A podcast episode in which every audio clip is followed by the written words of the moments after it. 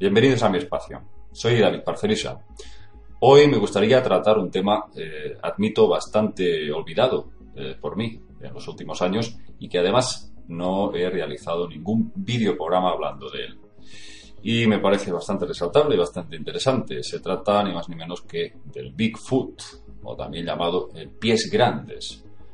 Supuestamente un ejemplar homínido eh, inclasificable, no admitido por la ciencia oficial, y es algo que yo recuerdo, mm, empecé a interesarme ya desde niño con el programa aquí en España, Las Puertas del Misterio, del doctor Fernando Jiménez del Oso, que dedicó más de un programa precisamente a hablar de este misterioso ser avistado en regiones remotas de todo el mundo.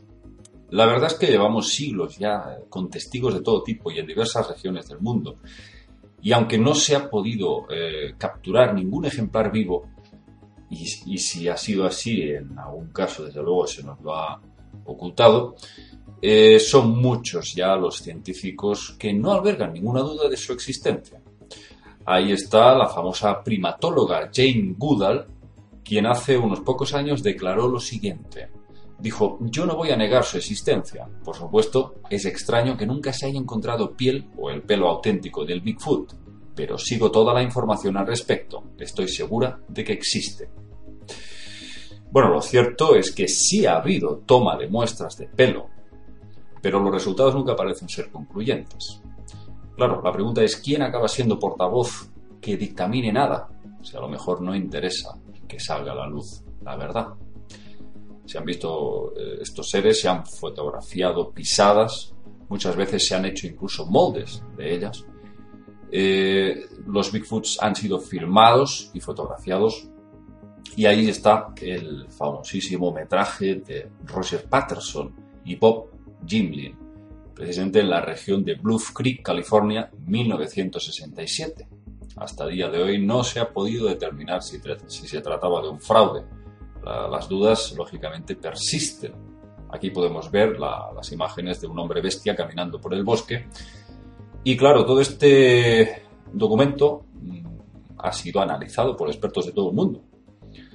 Está claro que para algunos se trata de un fraude, de una gran broma, y hay más de un criptozoólogo que considera este documento fílmico como una evidencia clarísima. Hay que decir que uno de los primeros avistamientos registrados del Bigfoot fue el de un comerciante de pieles llamado David Thompson en 1811, cerca de lo que ahora es Jasper o Jasper, en Alberta. A partir de este caso, eh, todos los avistamientos parecen concentrarse en el oeste del Canadá y en muchos otros puntos de los Estados Unidos. Pero, desde luego, insisto que el fenómeno no es eh, precisamente moderno. Hay registros en el folclore de varios países nórdicos sobre hombres bestia que deambulan silenciosamente, a veces emitiendo extraños rugidos. Son descritos como de 2 metros 40 de alto, cubiertos de un espeso pelaje y que generalmente dejan a su paso un olor bastante desagradable. En la Inglaterra medieval, estos seres eran conocidos como los Bouses o Houses. Incluso en algunas iglesias de East Anglia existen bajorrelieves donde están perfectamente representados. En la Columbia Británica del Canadá son llamados los Sasquatch. En Himalaya son llamados los Yetis, el Yeti, el hombre de las nieves. En junio de 1977, el señor Pan Henshin presentó un completo informe de lo que vio en las montañas de Taibai, en Shanxi, y decía lo siguiente. El hombre velludo se acercó a unos dos metros y medio. Después se puso a solo un metro y medio de mí. Levanté el hacha dispuesto a luchar por mi vida. Nos quedamos así, los dos inmóviles, durante una hora. Después cogí una piedra y se la tiré. Le di en el pecho. Lanzó varios aullidos y se frotó la zona del golpe con la mano izquierda. Después se apoyó en un árbol y se alejó, hacia el fondo de un barranco. Y hacía un ruido como si mascullara algo. Bueno, hay que decir que, según el testimonio de, este señor, Pan Henshen, la criatura medía más de dos metros. El pelaje era de un castaño oscuro, ojos negros y hundidos, su mandíbula prominente y sus dientes delanteros muy anchos. Aquí lo curioso es que sus brazos eran tan largos que le llegaban hasta las rodillas y caminaba erguido y con las piernas separadas. Bueno, como ya he dicho, aunque la ciencia oficial sigue sin admitir la existencia del Bigfoot, cada vez son más científicos, paleontólogos, criptozoólogos, que redactan más y más informes sobre este asunto. Sin ir más lejos, la revista estadounidense The Novo Scientific Journal publicó en 2013 un estudio sobre el Bigfoot llevado a cabo por la veterinaria Melba Ketchum, que afirma que el Bigfoot es el descendiente de un cruce entre machos de esta supuesta especie de homínido y hembras de Homo sapiens hace 15.000 años. El trabajo eh, recoge un total de 1.100 muestras de presuntos Bigfoots, cabellos y otros tipos de restos. En esta recolección participaron decenas de personas en 34 lugares de América del Norte. Estas muestras de pelo se fueron contrastando con otros animales eh, comunes y desde luego no coincidieron.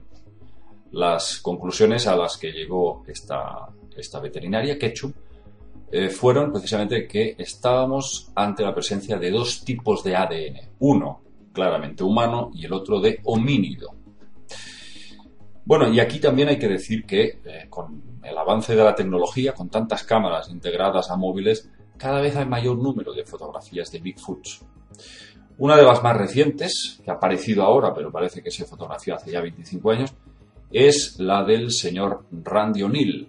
Este señor presenta unas fotografías de un Bigfoot supuestamente tomadas por su padre en Virginia, como digo, hace 25 años, mientras estaban pescando en un río. Parece que llegaron a ver unos ojos rojos en la orilla y el padre del señor O'Neill le dio una escopeta a este y le disparó al ser tras lo cual parece que se escuchó un ruido espeluznante, un grito, y esa criatura huyó corriendo entre los árboles.